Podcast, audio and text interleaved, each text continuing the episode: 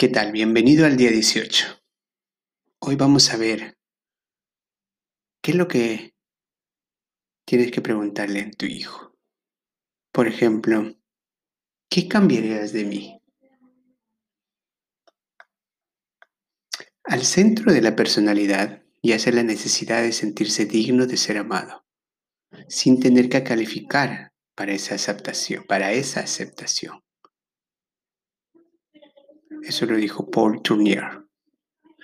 Si le preguntáramos a tu hijo, ¿qué cambiarías de tu papá o de tu mamá? ¿Qué imaginas que contestaría? Considéralo por un momento. ¿Te gustarían sus respuestas? ¿Qué sientes al pensar en esto? Seguramente te has dado cuenta de que hay cosas en ti que podrían estar faltando. Tal vez estas carencias lastiman a tu hijo. ¿Y cómo no? Eres un ser humano imperfecto por definición. Pensar que por tus fallas tu hijo sufre te duele. Detente. Este hilo de pensamiento te lleva a un espacio de autoexigencia, a contactar con ese no soy suficiente con el que creciste. Claro, hay espacios para crecer, para tomar conciencia y mejorar, pero es por eso estamos aquí. Pero no es lo mismo vivir exigiéndote cambiar todos los días y proyectando esas exigencias a tu hijo por miedo a que no sea suficiente, a expandirte en el amor. No es lo mismo elegir comer sanamente por el inmenso amor que te tienes a ti y a tu cuerpo que hacerlo por miedo a que te dé cáncer, por ejemplo. Recuerdo que hace años, cuando mi hijo estaba aprendiendo a caminar, vivíamos en una casa, hermosa en un claro en medio del bosque de pinos y encinos. Todas las mañanas salíamos a caminar antes de que el sol saliera tras las montañas. A la distancia asomaba el volcán, salpicado de colores cambiantes blancos y rosados y amarillos de fondo en el cielo. Nuestros vecinos tenían borregos, perros, vacas, caballos, gallinas y con algo de suerte veíamos liebres salvajes atravesando el prado velozmente. No podía pasar un solo día sin ir a visitar a los animales. Era una vida de sueño. ¿Quién no quisiera vivir así? Yo. En aquel momento, cuando acabas de construir mi vida en familia, tener la vida perfecta resultaba demasiado para mí. Pensaba que no podríamos sostenerlo, que el dinero no alcanzaría, y eso te llenaba de ansiedad y miedo. ¿Y cómo no? Cuando crecí creyendo que el valor de las personas estaban directamente relacionadas con el tamaño de sus carteras, casas, coches y por supuesto vidas perfectas, sin darme cuenta, esta creencia estaba robándome la felicidad todos los días, cada día un poco más. A pocos meses de mudarnos, Allí, aquel lugar mágico había perdido su encanto. Un día, mientras dábamos un paseo en el lago, vi a Diego sentarse en la punta de la lancha, gritando de alegría mientras el agua lo salpicaba. Sálganse de ahí, me escuché decirles, déjense de mojar. En verdad, un día soleado, hermoso, ellos jugando felices y yo gritando y molesta. Mi mal humor había llegado al límite Con razón, mi esposa y mi hija no habían querido sentarse a mi lado. Ni yo misma quería hacerlo.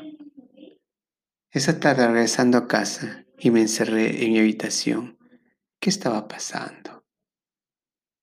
¿Dónde había quedado? Esa persona sonriente, risueño y lleno de chispa. ¿Qué más daba si los platos del desayuno se habían quedado sucios? El cuarto de mi hija sin recoger la ropa sin lavar. ¿Por qué me había llevado todo esto al paseo a la lancha o a mis caminatas matutinas en el bosque? Porque el tamaño de mi coche, la limpieza de mi casa, la marca de mi ropa estaban robando mi felicidad. Vivía exigiéndome más y más todo el tiempo. Siempre faltaba algo. Y cuando todo parecía perfecto vivía un miedo porque esa perfección no dudaría por tanto. Nada era suficiente. Algo se quebró dentro de mí aquí, ese día soleado. Después de encerrarme a patalear en mi cama, gritar y llorar hasta soltar el miedo, ese terrible miedo a no ser suficiente, a no merecer amor, decidí cambiar. Vi a mi niño que había sido condicionado para ser suficiente, que tenía que ser perfecto, aun cuando necesitara ser amado por quien es. Lo vi sin entender por qué había sido rechazado por mí. Pude verle claramente sus ojos y anhelantes. Le abracé, me confundí con él, le pedí perdón. Me comprometí a amarme, a soltar los platos sucios y la rapa manchada, a no esperar a que mi vida fuera perfecta, para entonces permitirme disfrutar y conectar con mis seres queridos. Salí de mi cuarto, abracé a mi esposa y a mis hijos. Abracé mi casa, el bosque y hasta los platos sucios. Ahora sé que yo soy quien aleja y quien abraza.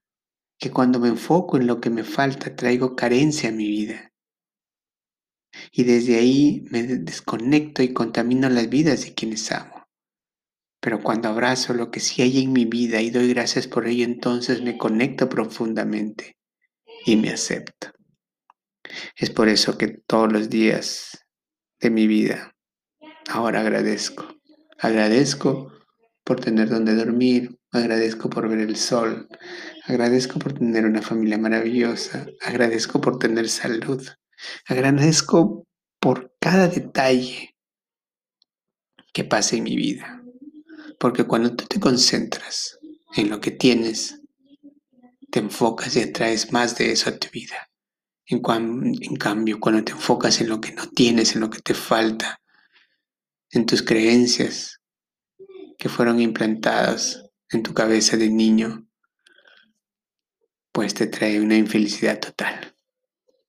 Así que agradecer por lo que tienen, agradecer por tener una familia hermosa, agradecer por tener unos hijos maravillosos.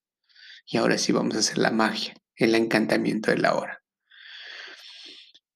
Cuando vives desde el no soy suficiente y no estoy haciendo suficiente para mis hijos, vives con culpa, y esto contamina tu relación, los empobrece. Con frecuencia acabas proyectando ese sentimiento en tus hijos, exigiéndoles ser y hacer más. Y nunca es suficiente. Hoy, suelta la culpa y tu sentimiento de suficiencia. Abraza tu entrega, tu amor, tu imperfección y tu propio proceso de crecimiento. Acéptate tal como eres y abraza tu vida, tal como es en este momento. Ahora date cuenta de cómo percibes a tu hijo, a tu casa y a tus platos sucios desde este lugar. Nada ha cambiado, solo tú has cambiado. Por lo tanto, todo ha cambiado. Desde esa perspectiva, hoy acércate a tu hijo y pregúntale, ¿qué cambiarías de mí? Dile que te diga con toda sinceridad y te va a decir tantas cosas que te va a sorprender. Y trabaja en ello. Porque tu hijo es un alma pura, que es muy honesto y te abrirá los ojos y las puertas del cambio. Ábrete a recibir su respuesta, no importa cuál sea, no te justifiques, solamente escúchalo. Si viene el, impulso de responderle o, o aleccionarlo Date cuenta que es tu propia necesidad de justificarte y defenderte. Escúchalo y recibe su mensaje con tu corazón abierto. Su respuesta es muy importante y es para ti. Al escuchar con el corazón, en lugar de hacerlo desde el ego,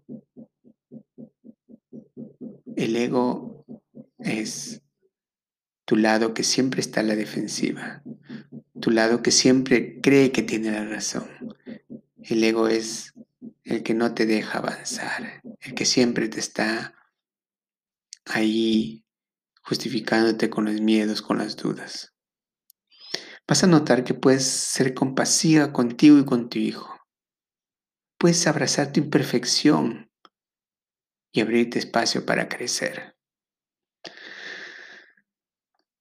Así que hoy es un gran día. Vas a escuchar de las palabras de tu hijo qué cambiaría en ti. Y reflexiona sobre eso. Y cambia. Cambia en el sentido de aceptar lo que te va a decir. Acepta tu imperfección.